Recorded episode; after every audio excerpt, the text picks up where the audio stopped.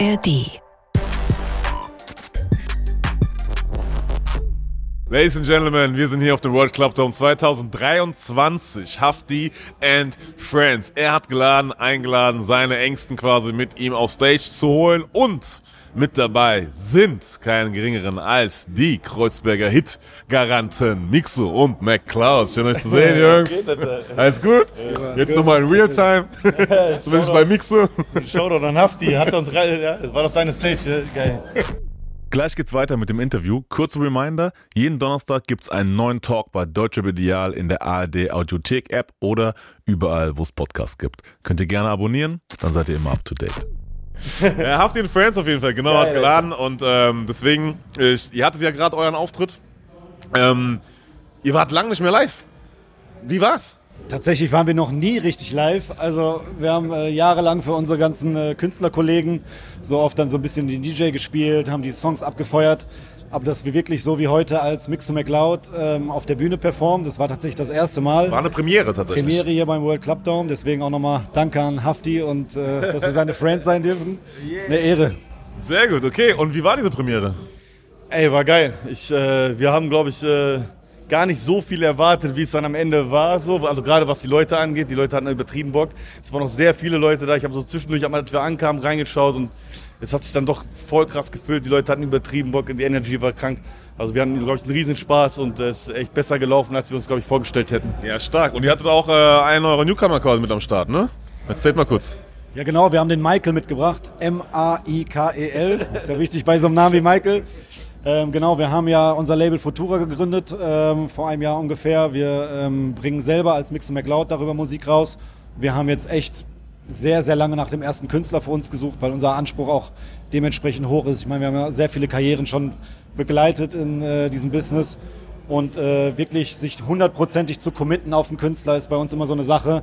Entweder ganz oder gar nicht. Und mit Michael haben wir jetzt, glaube ich, den richtigen gefunden und den haben wir heute mitgebracht, genau. Okay, sehr nice. Ähm, zum Thema tatsächlich äh, mit vielen Artists zusammengearbeitet und so weiter und so fort. Wir hatten äh, Bozza jetzt letztens erst im Interview und der hat ja Yeah. auch seine Single äh, OnlyFans äh, rausgehauen, wo er ja ein bisschen kritisiert quasi, dass Major Labels aktuell quasi wirklich so jeden Dreck signen in seinen Ja. Worten und zu viele Leute gesigned werden, die einfach so ein bisschen overhyped sind, seiner Meinung nach so. früher, glaube ich, irgendwas um die 2000 irgendwas rum wurden auch 1000 Millionen Rapper gesigned und irgendwann ist die ganze Blase geplatzt und äh, alles ist runtergegangen. So, also ich habe das Gefühl, dass irgendwie gerade auch genauso ist, dass irgendwie gar nicht mehr darauf geachtet wird, was jemand kann, sondern einfach nur irgendwie wahllos gesigned wird, weil jemand den empfiehlt oder so. Ihr arbeitet ja, wie gesagt, auch sehr mit sehr vielen Künstlern zusammen, auch mit vielen, die natürlich gerade auf so einem Hype-Train sind. Ähm, wie schätzt ihr das ein mit diesem, dass Labels quasi jetzt aktuell alles wegzusignen scheinen? Ähm, wir haben es tatsächlich erst, also so auch den letzten halben Jahr, Jahr dann so mitbekommen, wie schnell reaktionär teilweise gehandelt wird. Ich glaube, gesünder wäre es, sich ein bisschen mehr Zeit zu lassen, auf die Künstler ein bisschen mehr einzugehen, die zu checken, mit denen wirklich zu connecten, als nach einem kleinen TikTok-Hype oder irgendwas Kleines äh, sofort zu sein. Ich glaube, das kann man sagen, dass da einfach vielleicht ein bisschen mehr auf den Menschen und auf den Künstler und auf den Musiker eingegangen werden kann, als äh, zu schnell zu sein. Wie lange hat es jetzt bei Michael gedauert, quasi, die Findungsphase? Boah, ich weiß es gar nicht genau. Also wir gucken schon seit einigen Jahren immer nach freshen Newcomern. Aber bei Michael hat es jetzt schon so ein Jahr ungefähr gedauert, wo wir wussten, wir machen das Label Futura, brauchen natürlich auch unseren ersten Künstler, weil ich meine, man unterschreibt Verträge und dann muss es auch irgendwann äh, weitergehen, ähm, das ist ganz klar. Ähm, aber wir haben uns da so viel Zeit gelassen, bis wir sicher waren. Also wir hätten, genau wie äh, McLeod gerade meinte, wir hätten nichts gemacht, weil, weil wir irgendwie denken, da ist jetzt gerade ein Hype da beim Künstler, sondern wir haben auf jemanden gewartet, wo wir wirklich zu hundertprozentig hinterstehen können, weil wir wissen, man muss auch drei, vier, fünf, im besten Fall zehn, 20 Jahre mit dem Künstler zusammenarbeiten und ähm, ja. da will man einfach nichts Halbherziges machen. So. Okay, sehr gut. Ihr habt bei uns äh, im letzten Interview erzählt, dass bei manchen Artists äh, man sich das Vertrauen erst äh, ein bisschen erkämpfen muss, beziehungsweise es ist immer so eine Findungsphase so, weil ihr geht da ja schon sehr intensiv einfach rein, äh, auch was in die Zusammenarbeit eingeht, einfach so, was das Texte schreiben angeht, produzieren und so weiter und so fort, die ganzen Sessions. Ähm, bei wem war es so am schwersten oder war so die, die Findungsphase so ein bisschen hol, na, holpriger, klingt so ein bisschen blöd, aber ihr wisst, was ich meine, was nicht direkt gematcht hat so und bei wem hat es vielleicht direkt gematcht? Ich muss sagen, es matcht meistens, also es ist, wenn, wenn es einen Unterschied gibt, ich will da jetzt keinen hervorheben, weil es gab eigentlich keinen, wo es so richtig lange gedauert hat. Wenn es ein Unterschied ist, ist es meistens so von, sind es ein oder drei Tage so bei der Session und es entwickelt sich da. Ähm, es gab jetzt nie einen, wo wir gar nicht am Anfang gematcht haben, wo es dann gar nicht gelaufen ist. Es ist auf jeden Fall was total Menschliches. Also man kann nicht Genau. sagen, die, Genau. die erfolgreichen Künstler sind schwieriger oder die Newcomer. Es ist immer eine sehr menschliche Sache im Studio. Deswegen ist es wie bei allem anderen auch. Ähm, ich weiß, was sie meint und ich, es geht jetzt gar nicht um äh, irgendwelche jetzt so zu pointen und so. Es geht eher so, manchmal ist ja so, es hat am Anfang so ein bisschen gebraucht und dann hat sich richtig krass gut entwickelt, so was man vielleicht am Anfang gar nicht so gedacht hat, dass es auf so einem Level zum Beispiel kommt. Das war eher so in die Richtung die Frage, weißt du?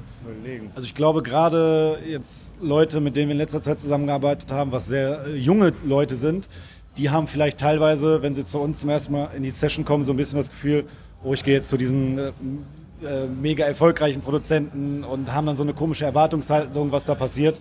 Ich muss direkt einen Hit machen oder so und sind vielleicht erstmal ein bisschen zurückhaltend. Und da muss man sich das ein bisschen erkämpfen.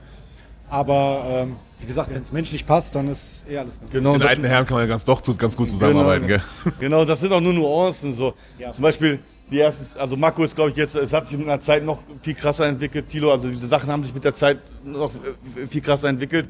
Es war von Anfang an aber auch schon so, dass man sehr gut miteinander auskam. Also, Ist ja, der, also, Genau. ist ja auch so ein menschliches, wir- sympathisches Ding so, ja, ne? halt, Ich glaube genau, dass der Skill, den du als Produzent brauchst, wenn du den halt nicht mitbringst, dieses Menschliche, dann wird es mit jedem relativ schwer. Genau das ist halt das Ding, wie du die Leute auch dazu kriegst, dir zu vertrauen. So. Genau, dass sich auf die verschiedenen Facetten und so äh, halt einlassen musst, ne? Das ist so das Ding. Ähm, wir machen das Ganze ja auch quasi, um der Straße was zurückzugeben. Also ich für die Interviews so, weil die meisten Leute, die wir jetzt interviewen, kommen von der Straße oder hatten ein bisschen härtere Zeit so. Deswegen geben wir gerne der Straße was zurück. Das heißt, äh, wie machen wir das? Wir fragen Leute draußen auf der Straße einfach, was sie gerade so aktuell äh, beschäftigt. Geil, geil, geil. Und äh, sagen, wir haben Leute hier, die schon ein bisschen Lebenserfahrung haben oder auf jeden Fall viel rumgekommen sind und vielleicht könnt ihr denen was zurückgeben. Ich würde euch jetzt äh, ein paar Töne vorspielen und mal gucken, was ihr einfach äh, denen zurückgeben könnt. Der erste ist Till, 26 aus Marburg und hat äh, folgende Frage. Jo, ich bin der Till, 26 aus Marburg ähm, und ich habe einfach das Problem, ich finde momentan keine guten Deutschrap-Songs. Wie könnt ihr mir helfen? Da sind wir ja wahrscheinlich dann selber dran schuld. Geh mal- Tillmanns äh, äh, Sichtweise. Ähm, ja, ey, vielleicht auch mal eine Zeit lang kein Deutschrap hören, was anderes hören und dann wieder die Liebe zurückerobern. Also ist ja manchmal so. Man ist übersättigt äh, teilweise recht schnell. abonniert uns auf Insta. Ne? Genau. Genau, check Voll- mal, check mal Mixo McCloud bei Folgt Mix Spotify. McLeod, Futura, Michael, da sind die guten Sachen natürlich. Ähm, also Till, du hast gehört. Ähm, nächste Frage von Moritz, 27 äh, aus Offenbach. Äh, er hat folgendes Thema. Jo, ich bin der Moritz, ich komme aus Offenbach und ich habe Probleme auf der Arbeit. Habt ihr da einen Tipp für mich? Ich habe da irgendwie keine Motivation und der Job fuckt mich ab. Hört man auch schon ein bisschen. Ja, Broski, Alter. Ähm, klingt auf jeden Fall erstmal schon nicht so geil. Ich kann das aber nachvollziehen, weil ich glaube, wir waren alle mal in so einer Situation, dass wir irgendwo gearbeitet haben oder irgendwo arbeiten mussten, die wir, äh, wo wir nicht so happy waren. Also ich, ich habe immer einen Punkt, den ich bei meiner Arbeit geschätzt habe und der war, egal was jetzt so kommt oder wa- was ich auch für Aufgaben bekomme, ich lerne, mache daraus irgendwann ein Learning, um mich selbstständig zu machen. Also das war bei mir immer so, selbst wenn ich in, in so ein Wasser geworfen wurde, ins, ins kalte Wasser geworfen wurde oder irgendwelche Aufgaben machen musste, auf die ich jetzt nicht so Bock hatte, habe ich mir gedacht, egal, ich nehme das als irgendein Learning mit, um daraus irgendwas zu ziehen und dann irgendwann was anderes zu machen. Finde ich sehr, sehr gute äh, Herangehensweise. Einfach aus allem irgendwie so das, das Bigger Picture sehen. Das heißt, alles, was ich da lerne, kann ich vielleicht für mein eigenes Ding noch benutzen. Wenn man aber merkt, man ist vielleicht im Job, was so gar nichts mit dem eigenen Leben zu tun hat, dann kann man vielleicht noch das Finanzielle rausziehen, dass man sagt, ich brauche die Kohle für Plan XY. Aber es gibt, glaube ich, auch den Punkt, wenn man merkt, boah, das ist gar nicht mein Ding, ich fühle mich komplett unwohl, da muss man vielleicht auch äh, mal aufhören. Dann einfach Exit. Stimmt, dann einfach, dann, dann muss man halt ein bisschen Gas geben und so ein bisschen checken, was, wo, was kann man sich vorstellen und dann was nächstes suchen. Ich glaube, das ist ein ganz guter Tipp. So, letzte Frage noch von Sila19. Ähm, fragt folgendes. Hallo, ich bin Sula. Ich würde gerne wissen, was du, was so dein Lieblingslied war von deinen alten Alben. Lieblingslied von den alten Alben von euch? unseren alten ja, Alben? Oder alten Songs. Ja, alten Songs, kann man vielleicht sagen. Achso, achso. So im Nachhinein, ach, gibt viele. Ähm, Reezy noch einmal. Boah, der war auch eigentlich krass. Und ich bin, ich bin auch so ein krasser Inner Peace-Fan immer noch, wenn, ich, wenn der eingeht, immer noch mit Inner Peace, mit Billa Joe. Villa Joe. Da gibt es so einige, wo man so ein bisschen enttäuscht ist, dass sie vielleicht bei den Leuten nicht so angekommen sind, wie man sich selber im Studio gefühlt hat. Weil eigentlich verlässt man sich ja im Studio immer schon auf se- sein eigenes Bauchgefühl. Wenn man so merkt, boah, das, das macht was mit einem, dann kommt das auch bei den Leuten an. Manchmal gibt es die Situation, aber es wären so zwei Dinger, wo wir das, glaube ich, hatten. Ja, ja, auf jeden Fall. Ja. Sehr gut, ja, Reezy hat ja auch ein fantastisches Album jetzt rausgehauen und so. Ja, Das ist Shoutout einfach- Reezy. einfach- Shoutout. Von daher ähm, äh, schön Teil davon gewesen zu sein. Ja, definitiv. Ihr Lieben, äh, schön, dass ihr auch ein Teil hier äh, von wart, vom World Club Dome und von äh, unserer kleinen Interview-Ecke. Äh, Ich bedanke mich sehr für eure Zeit. Ähm, ich wünsche euch auf jeden Fall äh, noch einen schönen Tag hier, falls ihr noch ein bisschen bleibt. Ansonsten äh, freue ich mich auf jeden Fall aufs nächste Mal. Jungs, habe mich sehr immer gefreut. wieder. Dankeschön. Lasst Dankeschön. euch gut gehen. Kurzer Hinweis noch zum Schluss. In der ARD Audiothek findet ihr auch andere Podcasts rund um Hip-Hop und Rap, zum Beispiel Sandys Sprechstunde.